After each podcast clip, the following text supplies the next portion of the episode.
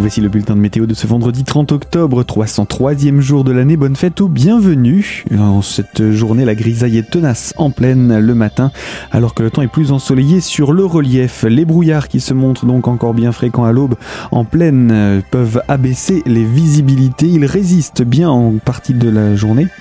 Ils résistent une grande partie de la journée, notamment sur l'ouest du département.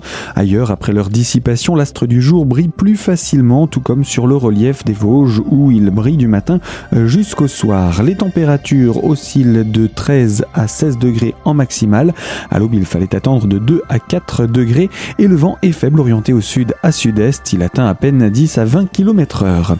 Les conditions anticycloniques se poursuivent au moins jusqu'à mardi prochain avec donc de la grisaille tenace en pleine mais toujours beaucoup de soleil sur le relief.